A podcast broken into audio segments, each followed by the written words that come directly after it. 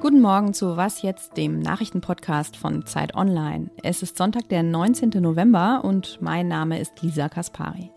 Heute sprechen wir über die Frage, ob die Seenotretterin Carola Rakete die Linkspartei zusammenhalten kann. Frau Rakete ist gestern zur Spitzenkandidatin der Linken für die Europawahl gewählt worden. Und viele Frauen meiden inzwischen die Pille als Verhütungsmittel. Wir schauen uns die Gründe dafür an. Zuerst kommt aber der Nachrichtenüberblick. Ich bin Lisa Pausch. Guten Morgen.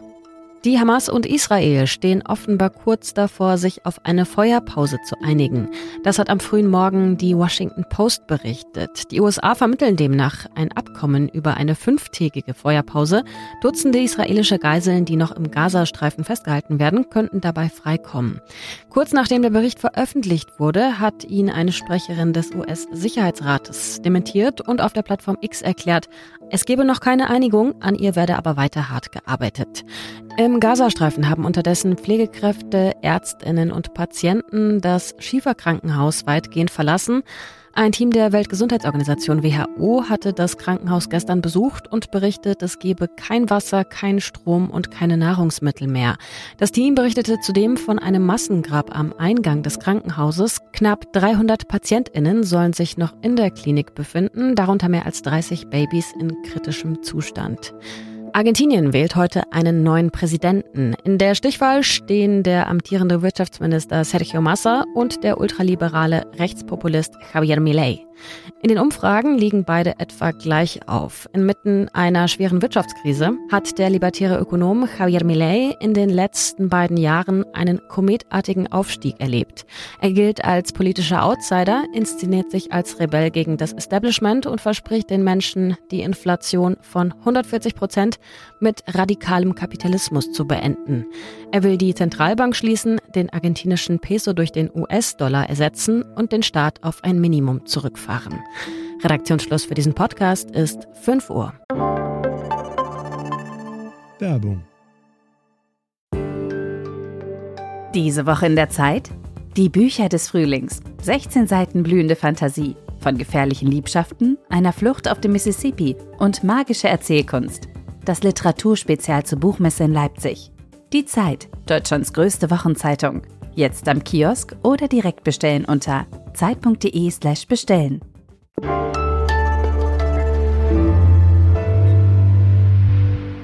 Drei Tage lang hat die Linkspartei oder besser gesagt das, was von ihr übrig ist, in Augsburg darüber beraten, wie es weitergehen soll.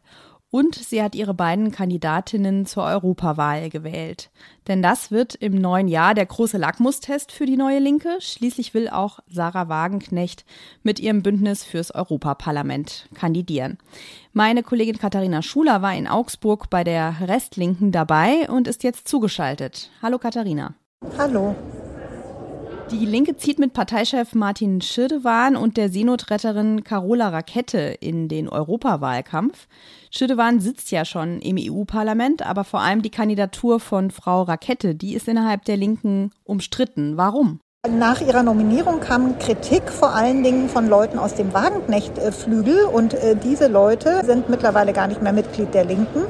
Hier auf dem Parteitag habe ich eigentlich mit einigen Leuten gesprochen, die ähm, jetzt auch gar nicht so dieses Großstadtmilieu vertreten, dieses junge Urbane, wo man jetzt denken könnte, ja, ja, da kommt sie gut an, sondern das war ein älterer Gewerkschafter, eine ältere Arbeiterin und beide haben eigentlich ihre persönliche Wertschätzung für Frau Rakete ähm, geäußert.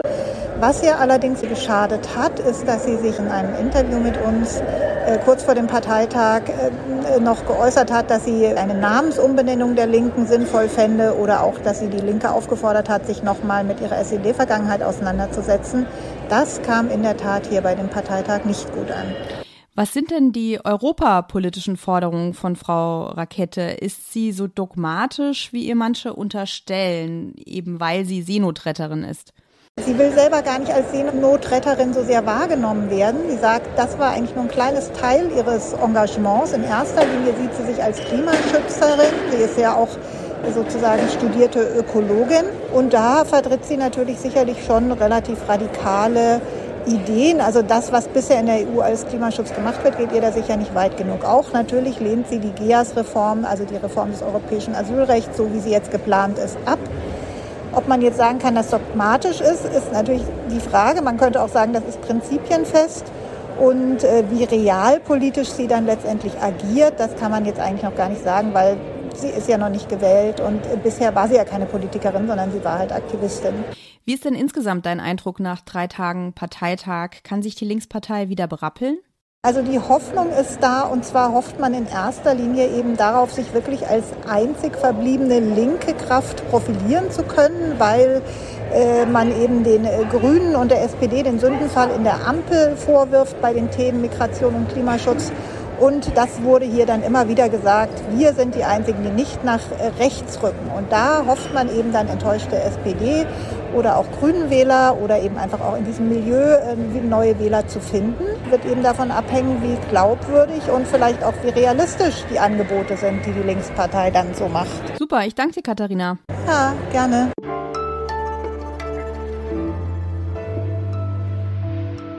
Alles außer Putzen. Ist ein großer Abenteuerspielplatz gewesen.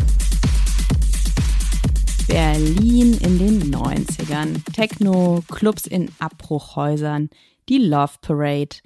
Der Aufbruch nach dem Mauerfall war groß, aber der hatte natürlich auch seine Schattenseiten. Davon, wie Berlin zur Metropole wurde, erzählt die sorgfältig recherchierte Dokumentation Kapital B, die man in der Arte Mediathek anschauen kann.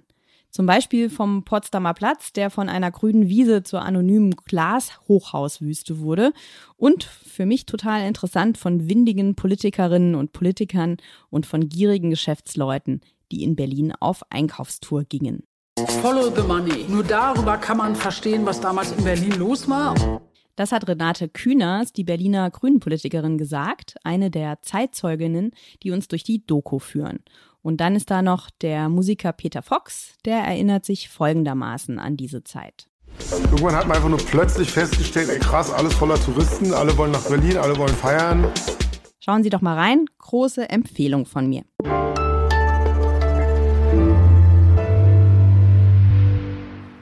Sie galt mal als Symbol für Freiheit und Emanzipation. Für viele Generationen von Frauen stand die Pille dafür, endlich Sex haben zu können, ohne große Sorge zu haben, schwanger zu werden. Doch heute ist das anders. Da zweifeln vor allem viele junge Frauen an der Hormondosis, die man da ja täglich so einnehmen soll. In dieser Woche kam eine Umfrage der Bundeszentrale für gesundheitliche Aufklärung heraus und die besagt, dass heute weniger als die Hälfte aller 18 bis 29-jährigen Frauen mit der Pille verhüten. Meine Kollegin Hanna Krabbe aus der Zeitwissensredaktion hat sich das Phänomen näher angeschaut. Hallo Hanna. Hallo Lisa. Fast zwei Drittel der befragten Frauen und Männer stimmte in der Studie der Aussage zu, dass die Verhütung mit Hormonen negative Auswirkungen auf Körper und Seele habe. Stimmt das denn? Also wie ist da die neueste Studienlage? Ja, also man muss sagen, da ist was dran, aber man kann es natürlich auf keinen Fall so pauschal und für jeden sagen. Also fangen wir mal mit dem Körper an. Da ist wirklich in Studien sehr gut belegt, dass einfach durch die Pille das Thromboserisiko stark steigt. Also normalerweise, wenn Frauen nicht die Pille nehmen, kriegen pro Jahr von 10.000 Frauen zwei eine Thrombose.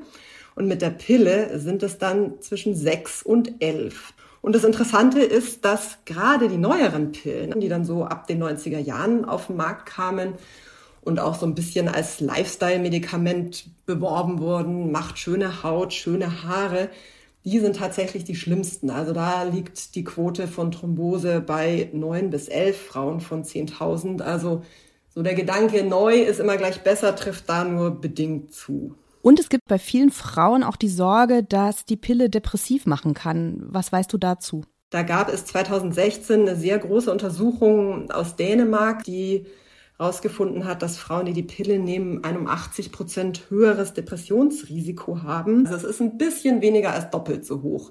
Das kann man daraus ableiten. Also nicht, dass 80 Prozent der Frauen, die die Pille nehmen, dann eine Depression kriegen, um das mal so ein bisschen zu entschärfen. Das Kondom ist jetzt äh, wieder das meistbenutzte Verhütungsmittel in Deutschland, aber was ihr ja auch schreibt in eurem Text für die Zeit, ist, dass vor allem die Methode der natürlichen Zyklusbestimmung, die wird immer beliebter. Dabei misst Frau ja täglich Temperatur und den Zervixschleim in der Scheide und kann so bestimmen, wo sie in ihrem individuellen Zyklus steht. Das gilt als recht sicher, aber nur, wenn man es genau und richtig anwendet, das Verfahren, oder? Genau, um die Sicherheit von der Verhütung einzustufen, gibt es den sogenannten Pearl-Index. Ähm, der liegt bei der Pille bei 0,1. Das heißt, von 1000 Frauen, die ein Jahr lang die Pille nehmen, wird eine trotzdem schwanger. Und für diese sogenannte symptothermale Methode nennt man das, liegt er in einem ähnlichen Bereich, nämlich bei 0,4. Beim Kondom liegt der Wert bei 2. Das heißt, von 1000 Frauen, die ein Jahr lang nur mit Kondom verhüten, werden 20 schwanger. Also daran sieht man schon, dass diese Methode, sofern man sie richtig anwendet, sehr sicher ist. Die Pille, die wirft man ein und dann muss man sich keine Gedanken mehr machen. Und bei der symptothermalen Methode muss man halt wirklich jeden Tag nach dem Aufwachen seine Körpertemperatur direkt gleich messen.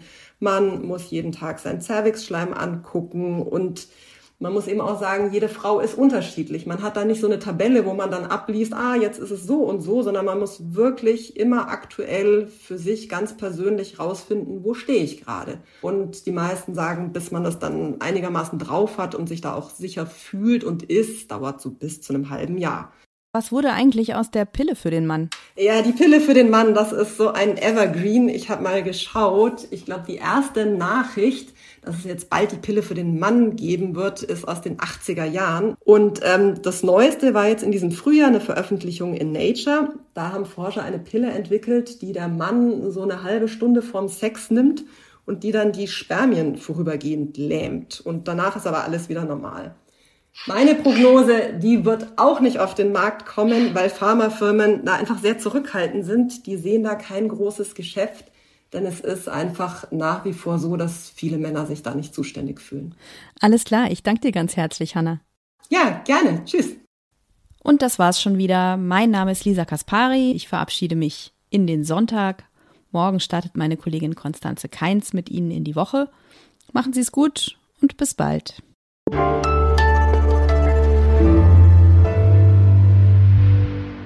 Das war deine Podcast-Premiere. Wie war's? Ich fand's super. Das Einzige, was mir aufgefallen ist, dass ich ab und zu beim Reden mal atmen sollte.